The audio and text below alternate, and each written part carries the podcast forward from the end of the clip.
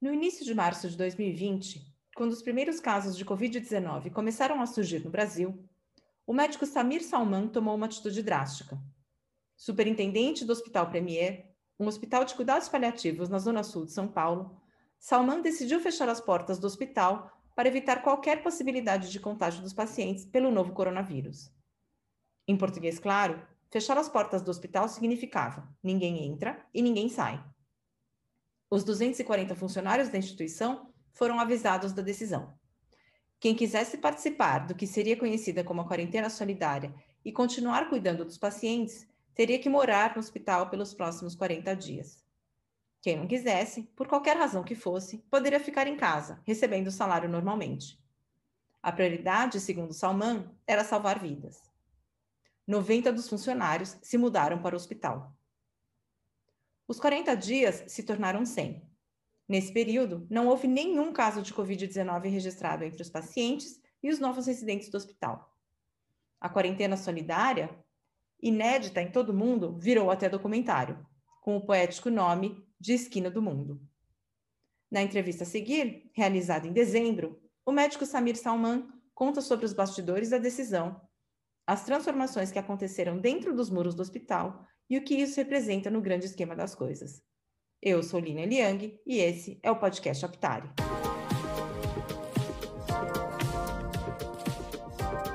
Bom, doutor Samir, obrigada por, por aceitar o nosso convite aí para conversar com a Aptari sobre a quarentena solidária do, do Hospital Premier. É, e a, a, quarentena solidária, na verdade, foi um, uma iniciativa única no mundo todo, né? A gente não sabe de nenhum outro, é, nenhuma outra instituição de saúde que tenha fechado as portas e que tenha mantido a equipe é, dentro do hospital durante esse tempo todo. Então, a minha primeira, primeira pergunta seria de onde veio essa ideia e qual, como foi a tomada da decisão, né? Porque não é simples você tomar a decisão de, ok, vamos fechar o hospital, vai ficar todo mundo aqui dentro e seja o que Deus quiser. Primeiro, um prazer falar com você, tá? com muitas saudades. Admiro muito o seu trabalho no campo da geriatria. Sobre a quarentena solidária, a gente, eu preciso me remeter para o mês de fevereiro, quando começaram a surgir os boatos de um novo vírus. E a gente vinha acompanhando isso atentamente. Ah, no dia 12 de março, dia 13, a Organização Mundial de Saúde decreta que existe uma pandemia no mundo, ou seja, já tínhamos infectados em todos os continentes. E no dia 18, a gente monta um comitê de crise, diante das notícias que vinham chegando, enfim. É, e Baseado nessas notícias da Itália, da Espanha, de Portugal, do Sudeste Asiático, enfim, chegavam aqui, eh, esse comitê entrou em desespero, né? porque é importante lembrar que hoje a gente ainda eh, conhece um pouquinho, a gente está aprendendo a lidar com essa situação. Mas naquela época eu fiquei realmente impactado com, a, com os vídeos que eu recebi da Itália, da Espanha, é, quando profissionais de saúde tinham que optar e não tratar pessoas acima de 80 anos, é, histórias de hospitais similares ao nosso na Europa, onde ficou um funcionário e todo mundo infectado. Dizer, eram as piores notícias. E, diante desse impacto, no dia 20, e eu preocupado não só com os pacientes, mas com todos, porque os funcionários, a maioria deles, 80% deles, andam de três horas em transportes públicos diariamente, entre idas e vindas. É, e aí eu falei, não tem o que se fazer. Não temos vacina, não temos possibilidade de tratamento, e a única coisa que a gente tem visto pelo mundo que funciona é o distanciamento social, isolamento social. E vim de manhã e comuniquei, comuniquei a minha diretoria, esse comitê de crise, falei, olha, nós vamos, a proposta é fechar. E no primeiro momento foi um espanto, né? mas como assim? Nós vamos fechar e vamos dormir aqui junto com os pacientes. Vamos tentar, de alguma maneira, blindar, porque eh, eu tenho que lembrar que os, os, pacientes que a gente atende aqui no Premier estão no topo do risco. Né? Eh, são pacientes já com muitas comorbidades e, e, e, corriam um risco absurdo de e para minha surpresa, nós na época tínhamos 240 colaboradores, a gente eh, acabou ficando, acabou aceitando a proposta, porque a proposta era assim: quem quiser vem e quem não quiser vai continuar recebendo salário em casa, não tem problema nenhum. É absolutamente eh, voluntário e vai ser perfeitamente compreensível alguém que tenha filho, enfim, nós não queríamos impor. E para minha surpresa e para minha alegria, 94 a 100 pessoas aderiram. Porque aí a proposta era fechar a partir do dia 25 de março. Então a decisão foi tomada dia 20 de março e dia 25 ninguém entrava, ninguém mais saía do hospital. Essa era a proposta.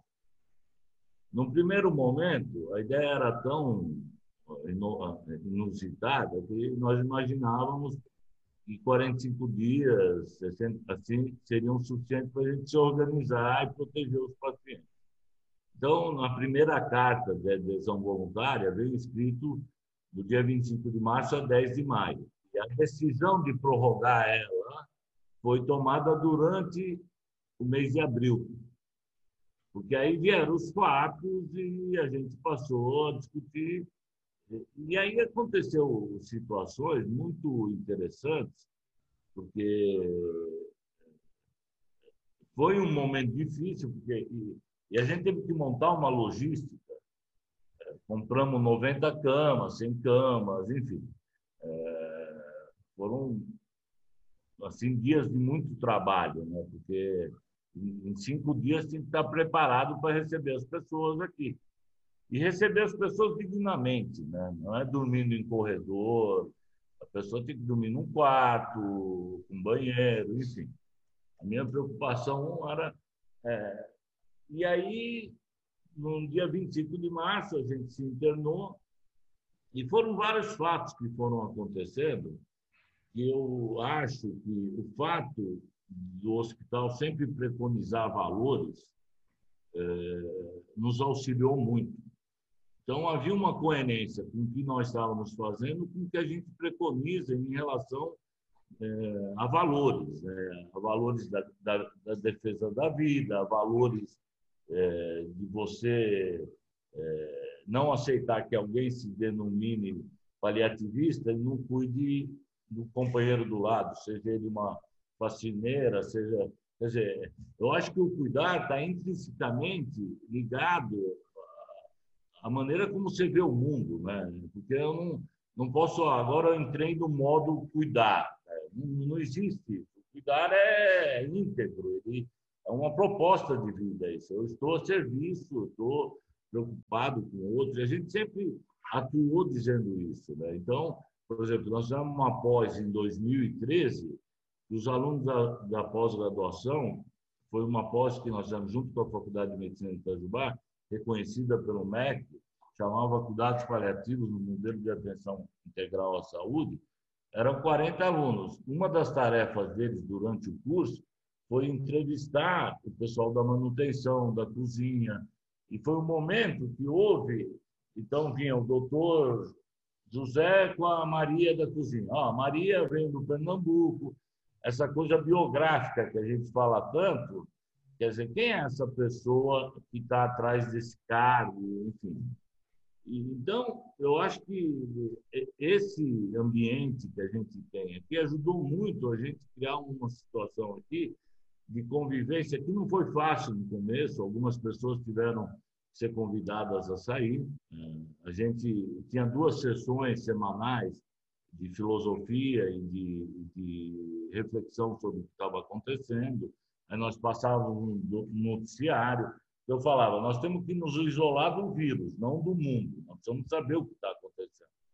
Nós precisamos entender o sentido do que nós estamos fazendo. E, e essa dinâmica ela foi crescendo de tal maneira que as famílias agradeciam deles estarem aqui isolados. Então, num primeiro momento, porque os primeiros 15 dias foram de um terror absoluto. Né? E, e, eu não dormia, dormia duas, três horas por dia, porque, da mesma forma que relativamente deu certo, e até hoje nós estamos sem nenhum caso, e a gente considera isso um êxito, e, e é, podia ter dado errado. Imagina se algum de nós que se aventurou a ficar na quarentena tivesse infectado. Já poderia ter contado, enfim. Da maneira como a velocidade da infecção se dá, a gente poderia ter se metido numa belíssima encrenca. Então, eu só consegui relaxar depois do 14 dia. Porque uhum. aí, é, ao paradoxo, nós éramos o único lugar na cidade de São Paulo que tinha academia, cinema, que ninguém andava de máscara, todo mundo se abraçava, que a população estava imunizada.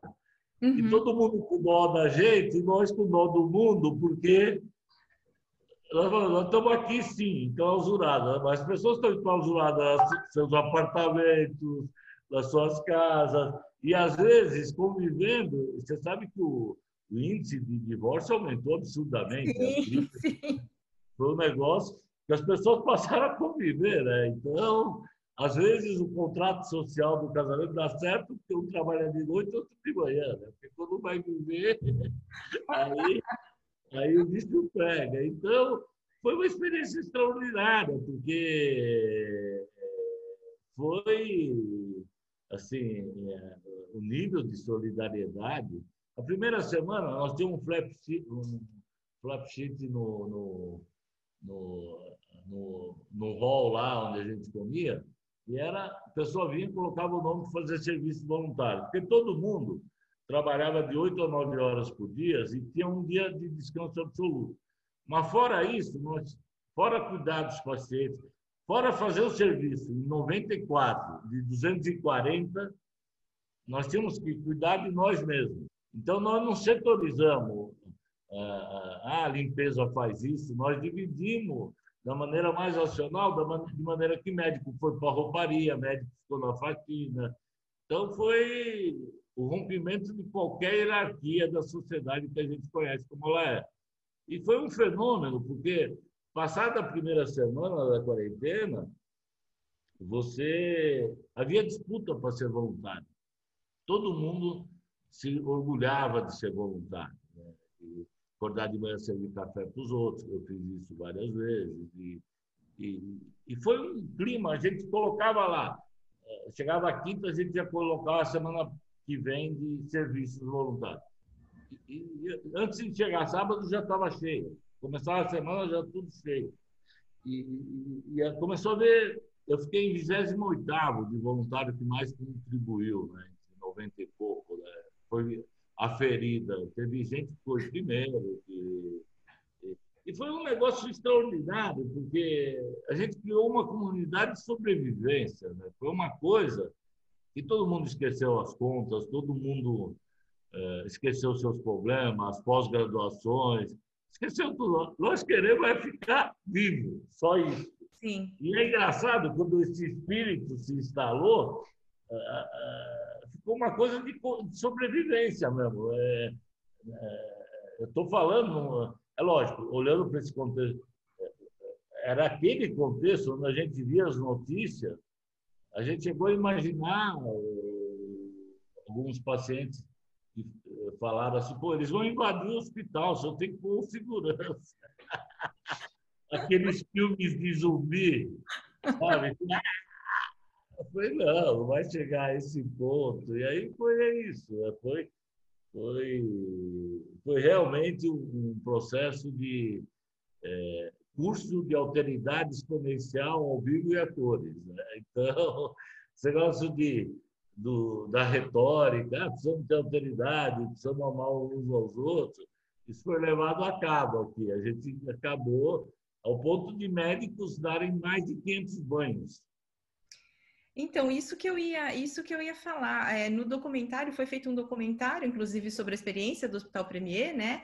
E tem um médico que relata que, puxa, é, tô dando banho, aí aprendi as coisas da, do pessoal da enfermagem, ele até recebeu um certificado, né? Eu queria que você falasse um pouco sobre isso, porque é, é realmente essa troca de experiências. Então, na verdade, vocês estavam é, procurando proteger os pacientes, proteger a própria equipe, mas as pessoas acabaram se aprimorando tanto profissionalmente quanto pessoalmente nesse isolamento aí na, no, na esquina do mundo, né? Que é um, é um, nome muito bonito do documentário, nessa esquina do mundo.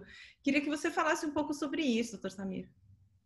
Sim, o documentário foi nasceu com a vinda da Juliana Dantas, que tinha feito um podcast no primeiro dia da quarentena numa conversa, ela soube que a gente ia entrar em quarentena e veio para cá e gravou um, um, podcast. E depois, no final, ela, ah, Samir, eu queria entrar aí nos últimos dez dias, o que você acha? E aí foi colocado que sim, mas ela, enfim, ela passou por um, uma coisa rigorosa de isolamento, tudo, e bem. E nasceu a ideia do comentário de registrar isso que estava acontecendo e, eu dei autonomia para o João Rocha, para o Juan Oliveira, para a Juliana Dantas e para o Renato, que é um, um, aluno de cinema, esqueci o sobrenome dele, e para que eles tivessem autonomia e entrevistassem quem eles quisessem. Né? Vocês estão, fiquem à vontade e falem o que quiserem. No tempo aqui nós não vamos, não vai ter cena gravada aqui. Nós vamos, vocês vão captar tentar captar a essência do que está acontecendo aqui. E, e, e, aí foi nesse processo que eles caíram para dentro e nasceu. Ela não vinha para fazer o documentário, mas aí, ah, vamos fazer, é, é tão importante. Ela fez um outro podcast que ganhou o prêmio Vladimir Herzog, três meses depois. E, e ele, ela dormiu. É, o Juan, na verdade, ele ficou aqui com a gente ele entrou, no primeiro momento ele não quis entrar, no dia 26 ele pediu para entrar. Então ele estava aqui com a gente. E, e que fenômeno é esse, né, de ocupar o lugar do outro, né? É, na medida que você faz o serviço do outro, você passa a respeitar o outro muito. Ah, é uma faxina. Faz você uma faxina. Ah, um banho. Vai lá dar um banho. Vai lá. Então, tem histórias de, de médicos que terminavam de higienizar o, o, paciente e ele voltava a ter as suas funções fisiológicas acionadas, a diarreia, tinha que limpar duas, três vezes. Aí eles chegavam aqui comigo, olha, nós temos que valorizar esse povo. então, é o, é o povo que carrega o andor. Então, eles tiveram essa integridade, essa dignidade de perceber que é, é, só, só daria certo havendo envolvimento de todo mundo. Nós não poderíamos chegar aqui fazer um plano e, e, e ah, vocês vão fazer. Não, nós fomos para a linha de frente, até como uma liderança de exemplo. E, e e aí acontece aquele fenômeno, para quem se doa, ele é agraciado, não a pessoa que recebe. Mas isso é ter fé, né? E aí entra num campo religioso, de fé, enfim. Mas é isso, né? Porque quando você rompe, a doutora Bárbara, por exemplo, largou o filho de um ano e, e passou a cuidar de todo mundo de uma maneira intensa, participando com os auxiliares. Então, todos nós tínhamos o mesmo uniforme. Então, você chegava no refeitório, você não ia identificar quem era quem. E havia uma mistura absoluta né, de, de função. De... Então, e viver o, o, que o outro faz é uma coisa assim. A gente está pensando em adotar isso até como estratégia de formação sabe? Ah, você quer trabalhar no Premier, residente, então tem que dar banho. Você não fica aquele cara que dá canetada. Por exemplo, a doutora Bárbara extraiu dessa experiência que ela não liga mais para o posto de enfermagem. Porque ela viveu o papel do enfermeiro. Aí está lá trabalhando, toca o telefone e um médico doido, que quer uma pergunta que às vezes não tem nada a ver com a história, mas para checar. É... Então, porra, vai até lá, quer dizer, entenda o que está acontecendo. Isso foi, nesse sentido, eu acho que a aprendizagem foi um negócio absolutamente assim, extraordinário para todos eles. Eu estou falando uh, do médico, mas físio, enfermeiras, os próprios auxiliares, uh, porteiro, a cozinha. O pessoal da cozinha tinha uma copeira, ela acordava de manhã.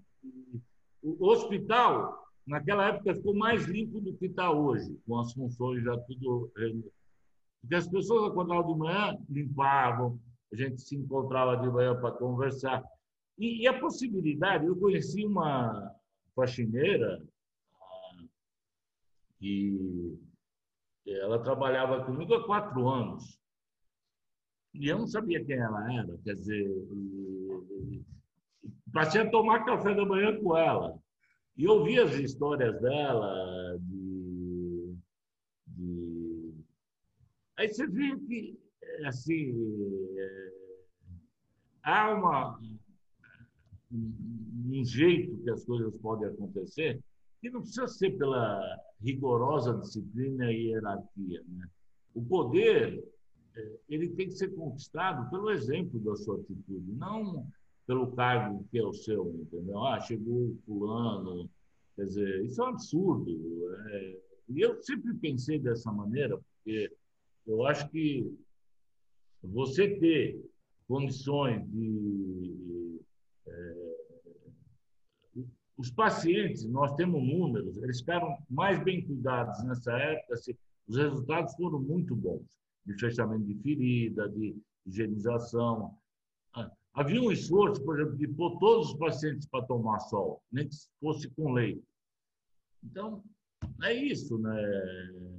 A gente ainda está decupando a experiência, a gente está ainda num modo meio restritivo, não está aberto ao público geral, e isso também. A coisa que eu mais sinto falta no hospital, o hospital sempre foi um hospital alegre, músico o tempo todo, e nós estamos sem músicos, enfim. E aí uhum. mudou um pouquinho.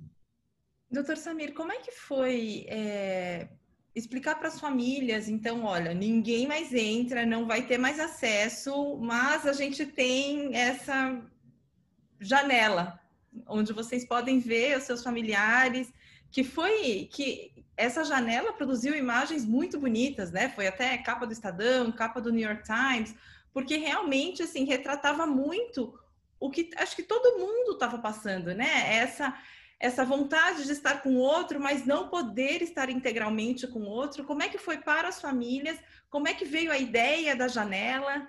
É, e o que, que, o que, que vocês é, ouviram dos familiares e dos pacientes em relação a esse período? Houve uma surpresa geral no comunicado que a gente ia fechar, da restrição de, da permanência de familiares aqui acompanhando. A gente só aceitaria se ele fosse ficar, não entrasse nem saísse também. E, e, e, do espanto e do resultado, as coisas foram sendo. Porque nós demos a oportunidade da família transferir o doente, se ela não concordasse. Era um direito absoluto né, dela transferir. Agora, houve uma adesão de cara de mais de 80% das famílias. E as que ficaram um pouco resistentes se convenceram na segunda semana, começaram. Então, acho que houve. Eu tenho quase certeza que houve unanimidade das famílias, não me chegou nada. A questão da janela é aquelas coisas que acontecem sem querer, né? De você é, autorizar as coisas, sabe? As pessoas querendo ver seus familiares, ah, por onde ver, por onde não ver. E aí, não sei quem falou, ah, vamos atrás aqui na frente, dá para ver pelo menos. E surgiu isso. E o engraçado é que aconteceu uma visita dessa no momento que uma equipe da APS, da agência Press, aquela agência internacional de notícias. Associated Press. É, Associated Press, exatamente. E estava aqui, fotografaram várias coisas, aquelas coisas que a gente chama de, de coincidência, o Einstein chama de outra coisa, enfim. Mas, é, e fotografaram, e para minha surpresa, isso saiu em 25 países, né? Foi e, na verdade, assim, as soluções foram sendo construídas, né? não houve planejamento. É. No início do comentário, do documentário, a Juliana, ah, o que, que vai ser? Eu falei, não sei. Se chegasse para mim no dia 25, quando eu entrei aqui, o que, que vai ser? Eu falar, você não sei o que vai ser. Eu não sou centralizador nem gosto de ser doutrinador, não, vai ser assim. Eu sabia que eu estava me metendo numa aventura e, e agora, o, o, que eu tinha claro era a minha intencionalidade de salvar vidas. Bom, isso é o que estava me guiando. Então, eu tinha que tomar uma atitude naquele momento. Não adiantava eu uh, depois construir retóricas. Então, diante de um fato consumado, como estava a pandemia e como está a pandemia, matando pessoas, então, na minha cabeça, é nenhuma vida menos. Eu não aceito Sobre a minha responsabilidade, não. Cada um arque com as suas. Né? Eu não, não quero aqui preconizar que nós estamos certos, que os outros estão errados. Cada um sabe da sua vida. Eu sei que eu tinha que fazer isso pela gravidade dos meus pacientes e pelos meus funcionários. Porque a gente começou a receber relato, não sei se você acompanhou isso, as nossas enfermeiras começaram a ser agredidas nos prédios onde moravam. As pessoas começaram a pedir para elas não virem mais para casa. Isso também aconteceu, esqueci de relatar. Começaram a ser ofendidos no transporte público. Vários relatos. Vários relatos. Então, era um. Porra, terra em trânsito. O que, que nós vamos fazer? Então, é, eu não sabia que ia dar certo. E, e, e, desde o primeiro momento, não houve negociação nenhuma no sentido de agradar alguém para ficar. A pessoa chegava para mim, ah, tô... vai embora. Ah, mas vai embora. Eu não, não negocio isso, porque eu acho que isso é um ato tão voluntário que não cabe essa coisa de, ah, faça isso, vai perder o emprego.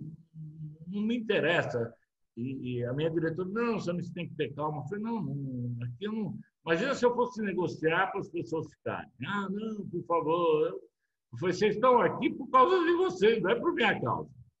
Nós temos que deixar isso claro toda vez que a gente conversar, porque é, para salvar a empresa, não precisa salvar a empresa. A empresa, ela. É, eu falava, eu brincava, eu falei, para falência tem jeito, por falecido não. Quer dizer, é, então, se você vai para casa, ou você está no emprego, porque começaram a contratar profissionais de saúde a peso de ouro, né? É um risco seu. Você, é, é, você tem que pensar na tua mãe, no teu avô, na sua tia. Então, é, foi aplicada uma conversa sempre muito franca de cada um faz o que quer. E, agora, o engraçado se estabeleceu um clima aqui muito interessante, de prazer, de academia, de música, de yoga, Tai quer dizer, tinha aula de tudo aqui. Tinha os cultos evangélicos, cultos católicos. Era uma mini sociedade como toda sociedade, eu imagino, deveria ser. Todo mundo se respeitando. A gente Teve uma passagem muito engraçada, não sei se você conhece uma alegoria do Schopenhauer, que era o dilema dos porcos e espinhos. Ah, então, ele apresenta esse, eh, esse dilema em forma de alegoria. Ele fala assim: ó, caiu uma comunidade de porcos no Polo, Polo Norte. Chegando lá, a hora que eles chegaram, eh, naufragaram e chegaram em terra firme, eles começaram a viver um dilema que era muito frio, eles tinham que se aproximar. Eles se aproximavam e se feriam. Aí se afastavam. E voltavam a se aproximar por causa do frio e se feriam. Então, o dilema para pro, os funcionários é: você prefere morrer ferido ou de frio? E aí veio várias reflexões muito interessantes, né? Que teve gente que falou: eu prefiro morrer de frio porque eu não quero ferir ninguém. Teve outro falou: não, eu quero morrer ferido porque eu não odeio o frio. Quer dizer, aí veio. E no final, a, a conclusão dessa alegoria é que realmente todos nós temos lá sua gama de espinhos, né? De, enfim, de manias, de vontade. Então, esses espinhos não, não, eles não vão desaparecer. Mas faça de um jeito que se entrelace com os espinhos do seu vizinho e conviva. Não se fira e nem morra de frio. Fique aquecido. Então, se o cara gosta de ouvir, como é que chama? Country, aquelas músicas. Tudo bem, outro gosta de ouvir é, é, música rap, funk, enfim. Cada um, cada um que. E, e essa dinâmica, essa conversa com eles, monitorando, porque passou a se montar duas vezes por semana um conselho tribal de setores. Então todo mundo vinha e falava o que queria, via também o que não queria, quer dizer. E aí, então a sociedade ela criou um mecanismo de peso e contrapeso muito interessante. Pô, é muito feio. Então, era muito feio alguém não colaborar. Era muito feio alguém quebrar a mão, porque todo mundo estava se doando. E aí você percebe que é, o ser humano, é, dadas as circunstâncias, ele tem muita coisa boa. Porque, de alguma maneira, quando eles. Se você imaginar que essas pessoas que aqui trabalham, principalmente as mulheres, é, elas têm dois, três empregos, né? Sai daqui, volta para casa, é dona de casa, mãe, filha, mulher. É, tem jornadas de trabalho que elas, elas passaram a não ter. Elas tinham seu quarto limpo, a comida na mesa. Você vê como é engraçado quando você. Então, elas passaram a refletir sobre coisas muito interessantes. Começaram a viver, falar, porra, eu tenho direito ao descanso, hum. eu tenho direito a pensar sobre mim, eu tenho direito a sonhar. Então, foram. abriu janelas de todo tipo, porque aí você começava a ouvir, a escutar o que elas tinham para falar, era um negócio impressionante impressionante. E fora as, as, as coisas inusitadas, o porteiro que serviu na legião estrangeira, é, e foi treinado na Albânia e toca violino clássico e virou o cabeleireiro da comunidade. E são histórias que ninguém sabia, né? Que estavam dentro do Premier e ninguém sabia. Ninguém. A gente foi se conhecer no, no detalhe. A auxiliar de enfermagem que arruma as camas melhor que camareira de hotel de cinco estrelas. Que deixa... Você vai conhecendo os tipos e as figuras e vai vendo o quanto de respeito que eles merecem. Né? Você tem casos, por exemplo, ah, que o critério de uma seleção de auxiliar de enfermagem que tenham uma certa dificuldade para compreender ou interpretar os POPs, que é os procedimentos operacionais padrão, aquela coisa de acreditação. E, no, e, no entanto, com todas essas dificuldades, são seres humanos que, quando vai pegar outro, você vê o, o gesto de amor, o carinho. Como? Então, a, a, a discussão, é, é, eu pessoalmente acho que na área do cuidado da saúde, é, pode ter que, ah, currículo, mas tem que passar por um processo de, de análise o tanto que você gosta de cuidar, o tanto que você está disposto a cuidar, sabe? E a gente fez a, a quarentena até o dia 10 de maio, depois nós prorrogamos ela até julho, né? Então, nós completamos 100 dias aqui, internados, com os pacientes. E você percebe o tanto que as pessoas amadureceram depois disso. Né? Sabe? É, a cumplicidade, o olhar é, entre nós hoje é muito mais profunda, o sorriso, a, sabe? Então, E, e, e, eles, os trabalhadores, por exemplo, eles trazem uma coisa da, é, de muita timidez, às vezes, né? principalmente os da faxina. Eu, a dona Marieta, auxiliar de limpeza que eu conheci, trabalhava quatro anos comigo. Eu fui descobrir coisas da vida dela depois do terceiro, quarto café. Então, às vezes, você pode cometer a iatrogenia de comunicação, né? porque você pensa que é um cara legal e atropela o outro. É, é, quer dizer, então, quando eu não enxergo o outro no mundo do outro, no tempo do outro, né? somente executivos têm mania de que o mundo gira ao seu tempo. Tem secretária, né? e, e fica irritadíssimo quando as coisas não acontecem esse é um sujeito totalmente alienado, um babaca que está num posto de comando. Então, é, nós temos a discussão toda, Lilian, passa que valores essa sociedade quer para ela. É isso que nós estamos discutindo.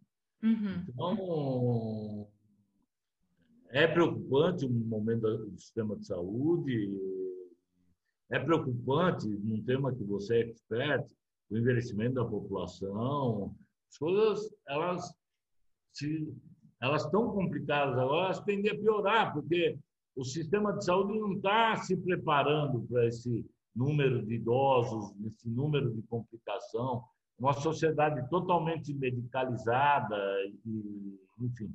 Eu uhum. acho que nós estamos num jogo de xadrez pesado de movimentos de, né? O premiar enquanto puder vai ser uma ilha de resistência, né? Agora eu não sei até quando a gente aguenta, mas.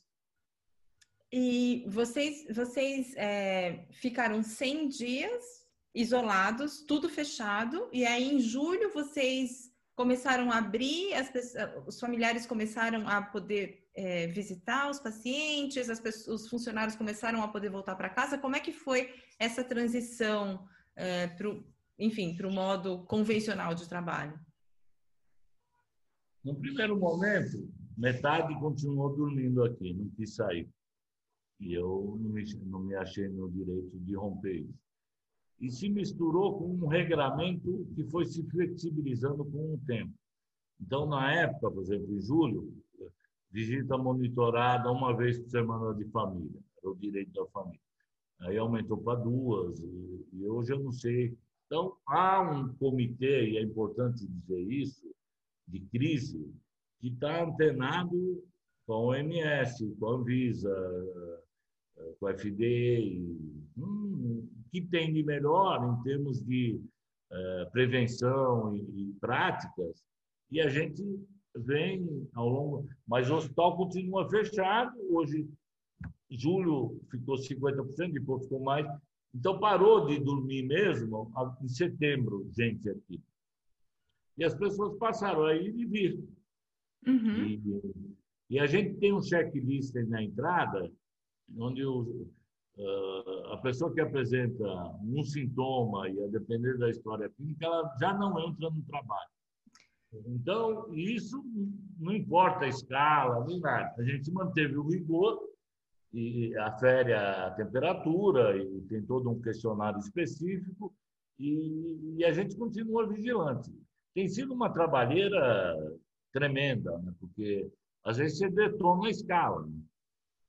Então, a escala tem seis no andar, você três você não deixa entrar. E, e, eu autorizei o comitê de crise a não se interessar pela escala.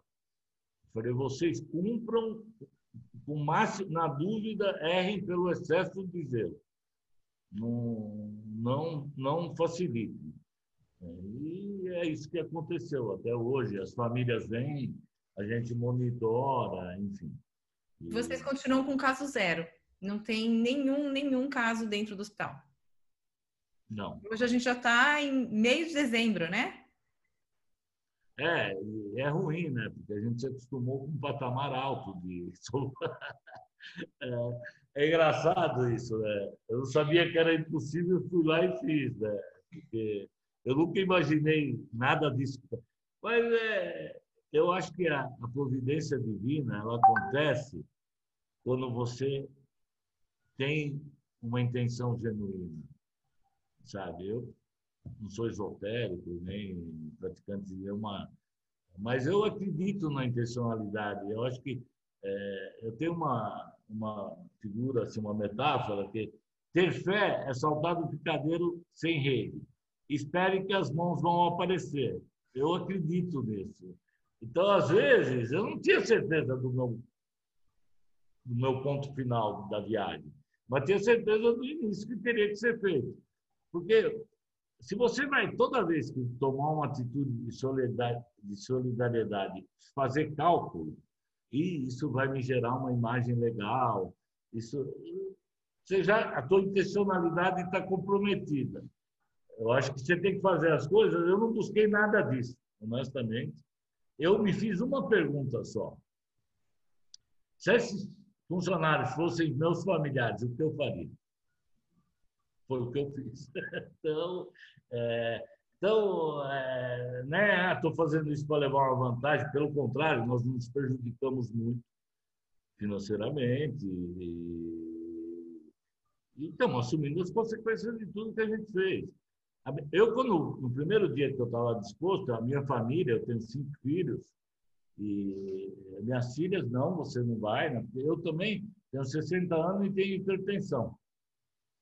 Então, minhas filhas choraram, é, você não deve ir, você não está pensando na sua família. Eu falei, mas que exemplo eu vou deixar para vocês? Que no momento de maior aflição, o papai saiu do barco. Eu falei, não, essa é a nossa profissão. Meu filho, eu tenho dois filhos na Santa Casa fazendo residência, um deles pegou. Então, a gente também estava vivendo o, drama da Covid, assim, pessoalmente. Né? A minha vontade era ir arrancar meus filhos da Santa Casa, estava uma pandemônio. Mas não, eu acho que nessa hora que nós estamos ocupando o se a gente fugir da responsabilidade, quem que vai assumir a responsabilidade? Então, nós vivemos também dramas pessoais muito pesados, assim, no sentido de. É, teve um dia que eu caí doente aqui, aí a, eu fiquei isolado no meu quarto três dias, e aí foi uma mistura de é, estresse, é, isso foi depois do 14 dia, parece que, sabe, eu estava exaurido, porque eu não dormia, aí eu dormi dois dias seguidos, assim, eu não conseguia me mexer, né? Quando baixa a adrenalina e meus filhos estavam desesperados, a mulher louca, enfim. Mas é, no, no, no frigir dos olhos, é, eles passaram a entender a atitude e compreender que a gente não deve só pensar. Eu acho que num documentário aparece o, diretor português, o José, e ele cita um poeta italiano, que eu não sei o nome, mas onde é o endereço do homem? É onde o coração dele está, né? Quer dizer, é, você é, acompanha o Premier, você é amiga da casa. O, o Premier vem escrevendo sua história na contramão de algumas coisas. Então, tem enfrentado. O que eu quero dizer com isso, com esse raciocínio, a gente tinha algum tipo de preparação para enfrentar o que nós enfrentamos. Não, porque não é assim, ah, tive um insight, agora vamos todos aqui fechar. Não, é, não funciona assim. Se não houver coerência entre o que você fala, o que você faz, a maneira como você se comporta com os funcionários, quer dizer, você chegar no vestiário e não ter saboneteira e, e você fala, pô, quanto custa a porcaria de uma saboneteira? Quer dizer, essa coisa de ter dividido o banheiro com 20 pessoas te recoloca mais no mundo da maioria, não da minoria que você vive. E aí você percebe o tanto de dignidade, de. Eu fico admirado como essas pessoas tão embrutecidas pelo sistema têm reserva ainda para cuidar do outro. Eu, eu bebo nessa ponte para ter inspiração. Pra... A gente, com tudo que a gente tem, às vezes, vai no psicanalista, toma isso, faz aquilo, vai viajar. Temos refrigérios. Né? Essas pessoas, às vezes, estão condenadas, se não trabalharem, a não comerem. Quer dizer, e, e aí você se aproxima delas e vê generosidade, vê gentileza. Você fala, pô, eu tenho que aprender muito com essas pessoas, uhum. sabe? É você vê que cada conquista é uma conquista celebrada. É, então, é, é utópico? É utópico. Ainda mais no mundo. Hoje a gente vive a medicina da era do administrador. Né? E a gente está na era da gestão das, dos IPOs, das bolsas. É, é, e eu entendo que o dia que o valor da vida humana deixar de ser intrínseco, ele ter valor por si só, não precisa ter argumento nenhum, virar um valor utilitário, ou seja, ele possa ser precificado, eu acho que essa experiência que a gente chama de humanidade corre um sério risco. Porque e nós estamos na linha tênue disso, né? dos números. Você assiste aí é, 180, mais de 180 mais mil. 180 mil. Quer dizer, e aí? São 180 famílias, gente que, enfim. É, e a gente, não sei se a gente corre o risco de estar naturalizando muita barbaridade. Né? É isso. Doutor Samir, você falou que esse modelo é um pouco utópico, né? E, mas você, sem saber que era impossível, foi lá e fez. Você acha que isso poderia ser adotado por outros hospitais? É, esse modelo é passível de ser replicado ou não? Ou é porque vocês já vêm com uma história? Porque é isso que você falou, não é que eu acordei um dia e falei, não, vamos fazer. Entendeu? Vocês já têm uma história, vocês estão construindo isso há bastante tempo já. Mas a gente viu que é possível. Você acha que seria algo que outras instituições de saúde poderiam é, reproduzir com sucesso, como foi o Premier? É, uma pergunta inteligente e difícil, porque a replicação desse modelo passa por aquilo que eu te falei, que nós temos que discutir valores. Então, se eu sou gestor de saúde e coloco, vou dar um exemplo prático, aqui, dois auxiliares cuidam de seis pacientes em seis horas. E aí tem gente que põe um auxiliar para seis pacientes. Isso é valor. Quer dizer, é, eu parametrizo a qualidade de vida do meu funcionário. Eu quero entender como é que ele vive. Então, se o físio pode atender em seis horas oito pacientes, eu não vou pôr 14 para ele. Então, o que eu acho que o sistema de saúde, que só quer oferir lucros e, resultados a custo do sofrimento humano dos trabalhadores, na minha avaliação, na minha modesta opinião, está no caminho errado. Porque é, nós fazemos aqui, não temos grandes coisas de benefício, mas temos esse olhar atento à qualidade do trabalho da pessoa. Então, respondendo à tua pergunta, acho que o primeiro passo para essas instituições, outras que trabalham como a gente trabalha com idosos, é olhar para dentro. O que, que eles estão fazendo? Porque é, aquilo que, qual é a razão de uma instituição de saúde existir? Bom, ah, tem que ter sustentabilidade financeira? Evidente. Evidente. E agora, ela tem que ter um equilíbrio que contemple a todos os atores do jogo.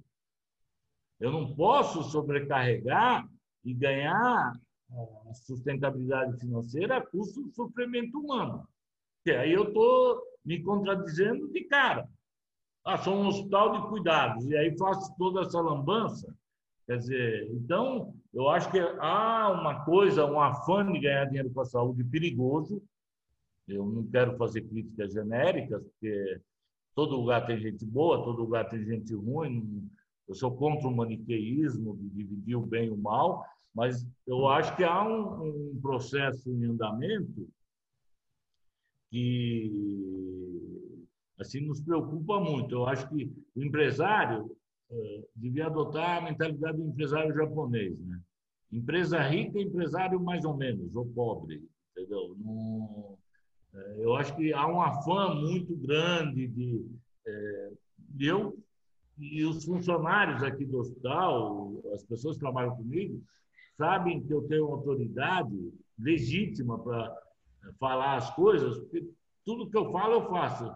Todo, tudo que eu ganhei eu reinvesti, tudo eu, eu, eu tenho meu salário, a empresa não está aqui para resolver os meus problemas, nem da diretoria. Então, eu acho que tem que ter uma mentalidade de remunerar e, e, e fazer com que essas pessoas tenham prazer, tenham um mínimo de qualidade de vida. Então, eu entendo, se alguém quer é, avançar para ideias como essa ou outras parecidas, ela tem que ter é, no tecido social daquele microcosmo essa, esse, sabe, essa legitimidade. Porque a sociedade está pagando um preço muito caro por esse valor é, financeiro de tudo. Né? Tudo pode ser precificado. Eu não vejo assim. Né? Eu, eu não vejo o mundo assim, não vejo as relações assim. Acho que tem que ter hierarquia, tem que ter tudo, mas há que ter esse. Ainda mais uma instituição de saúde. Né? A nossa preocupação com, com os pacientes aqui, e essa vivência. O engraçado é que a repercussão dos funcionários, das faxineiras, quando me vem a gente conversa, ah, obrigado, doutor, de ter feito parte desse momento. As pessoas se sentem importantes, sabe? E perceberam que é possível. Né? Doutor Samir, é... a minha última pergunta é como é que foi para você, no final dos 100 dias, ter saído do Premier? Como é que foi essa conclusão da quarentena solidária? Para você, como um projeto que, puxa, a gente tem que se guiar pelo princípio maior de salvar vidas. E aí, completaram os 100 dias, estava todo mundo lá inteiro, nenhum caso. Como é que foi sair do hospital e falar, deu certo, gente, deu certo. Eu não sabia como é que ia ser e deu tudo certo. E a gente teve grandes transformações no âmbito pessoal, no âmbito profissional. A gente conseguiu criar aqui uma mini sociedade que, a meu ver, seria a sociedade ideal. Como é que foi isso para você? É, é um misto, um misto de, de alegria, um misto de preocupação também, porque eu só vou considerar que deu certo na hora que a gente chegar ao final dessa história. Estou esperando a vacina. E... Mas é um turbilhão de pensamentos. Né? A gente viveu momentos aqui de enfrentamento, várias situações né? de, eh, de críticas que vieram, enfim. É, cárcere privado. Porque você, quando se expõe da maneira como foi exposta a quarentena solidária, você corre o risco de apanhar também, né? E nós apanhamos. Mas é assim, é um prazer indescritível poder olhar para seus filhos, olhar para as pessoas e, e, e perceber que você está ajudando as pessoas a olhar o mundo de uma maneira diferente, que é possível um mundo diferente. Então, um projeto, é, você dizem que a esperança tem duas filhas, né? A coragem e a indignação, né? Então, é, eu tive a indignação e logo após, porque às vezes nós estamos parando na indignação. E aí não cabe nenhum julgamento de verdade, Lilian, porque o homem sua circunstância, né? já dizia o Garcia. Não tem. Você não pode, ah, eu fiz isso, o outro. Nós temos que sair do mito do narciso, né? quer dizer, só é bonito que é espelho. Não é verdade. Tem gente que fez. É, o cara que foi cortar rosas no jardim de uma cidade interior, que ninguém saía de casa, ele, cada um fez de algum jeito uma ação no seu mundo e aí agora o sair da indignação e tiver uma coragem para transformar. Essa, essa é a, a, a, eu acho que é a, lição que a gente tem, né? Porque se a gente for ver, se, é, medo, muito responsabilidade enorme. Eu suportei, suportei porque tem uma história de. Agora, eu acho que é isso, a gente tem que aprender a. Eu, me, eu tenho muito como exemplo a doutora Anise da Silveira. E, e, uma mulher que se formou na década de 40, a única mulher entre 150 alunos na Universidade Federal da Bahia. Aí ela se formou e foi para o Rio de Janeiro, foi aprovada no concurso público de psiquiatra no Engenho de Dentro. E, e a história dela se deu que era consenso médico na época que o, o esquizofrênico não tinha afetividade. E ela tinha vivido uma experiência pessoal antes de passar no concurso. Ela morava num hospício de favor e foi presa porque foi numa reunião com Graciliano Ramos. Ela não era comunista e foi presa porque uma enfermeira desse hospício a denunciou. Diante da prisão dela, uma interna do, do hospício arrebentou a enfermeira de pancada, porque a Nise tinha sido presa. Dessa experiência pessoal, ela carregou a certeza, ela falou, não, não é verdade. Então, para você entender, a década de 50, o consenso era tão firme que o esquizofrênico não tem afetividade, que o, o, o cara que inventou a lobotomia ganhou um prêmio Nobel. Eu estou fazendo esse exercício para você entender que não é o consenso, não é porque todo mundo faz. Então, é, você tem que acreditar no que você está vendo, que você está.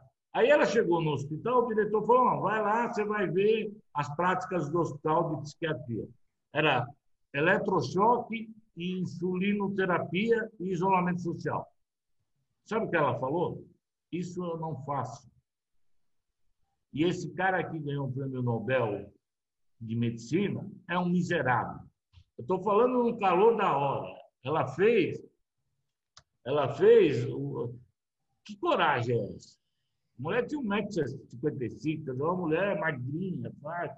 E, e aí deram para ela de, de consolo uma sala abandonada de terapia ocupacional e ela escreveu algumas páginas da medicina mundial. Né? Então, indignação da Nise da Silveira, que deveria ser cultuada em todos os cursos de medicina. Eu sempre que vou falar, eh, pergunto na plenária, eh, quem conhece a Anise, doutora Anise, nem 30% levantam a mão. Então, é esse mundo que a gente vive. Aí você traz outras histórias de indignação, como a própria Cecily Saunders, que ficava inconformada como os moribundos eram abandonados à própria sorte. Então, é, isso sempre me inspirou, sempre ajudou eu a criar meus arquétipos de, de, sabe, de construção e de firmeza. Falei, pô, tudo bem, eu posso ser condenado naquela época, mas eu tenho certeza do que eu estou vendo e do que eu estou falando, entendeu? É uma coisa assim, é, é, inevitável, não tem como, entendeu? De, não tem como dar errado. Então é isso. Agora, você está preparado? As pessoas estão preparadas para passar esse sufoco? É. Então, eu posso exigir que a pessoa tenha esse preparo? Não posso. Isso é individual, você percebe? É da... Nem meu irmão, nem minha mulher, eu não posso exigir absolutamente de ninguém, nem dos meus filhos, que tenham a vontade que eu tenho. Eu acho que isso é uma construção ao longo do, de uma vida, de convicções que se eu impor isso com um filho meu, faça assim, ó, sabe? Eu posso estar impondo um sofrimento para ele. Né? Os nordestinos, cada um carrega a quenga que suporta. Né? Não tem, não, não dá para você generalizar. É, é bonito, mas o making off disso é pesado. É solidão, é, é medo, é, é, é estresse, é, é você jogar sua aparente segurança financeira para o espaço.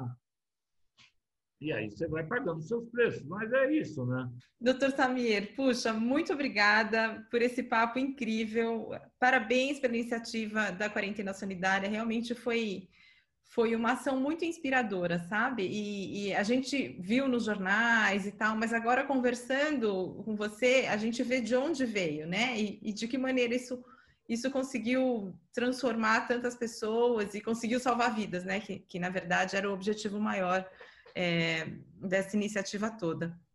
Então, eu te agradeço muito por ter topado conversar com a gente, por ter dividido a história com a gente, que com certeza é uma história que vai mexer com, com muitos dos, dos nossos leitores e dos nossos ouvintes também. Obrigado. Um forte abraço. Joia, doutor Samir. Muito obrigada mais uma vez e eu agradeço também aos nossos ouvintes por terem acompanhado a nossa entrevista. Valeu, gente. Até a próxima.